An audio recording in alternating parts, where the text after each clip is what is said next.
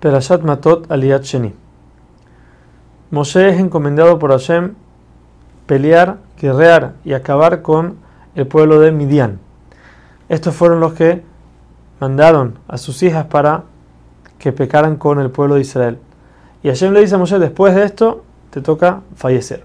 Aunque Moshe sabía que su muerte dependía de la guerra, él no se detuvo y de una vez mandó a la gente a reclutar a, las personas para el ejército. Hashem ordenó que tenía que ir mil personas de cada tribu, incluyendo la tribu de Leví. Pinjas estaba también entre las personas que iban a la guerra, ya que él fue el que empezó la guerra matando a Cosbi y a Zimri. Entonces él también iba, iba a estar en esta guerra. También el pueblo llevó el Aarón, que siempre lo llevaban con ellos cuando iban a la guerra, y llevaron el Tzitz, que ya veremos en un momento para qué lo usaron. Ahora el pueblo al escuchar que Moshe iba a fallecer después de la guerra, no querían ir, por lo que Moshe tuvo que obligarlos. Israel mató a todos los hombres del pueblo de Midian, incluyendo a sus reyes y a Bilam.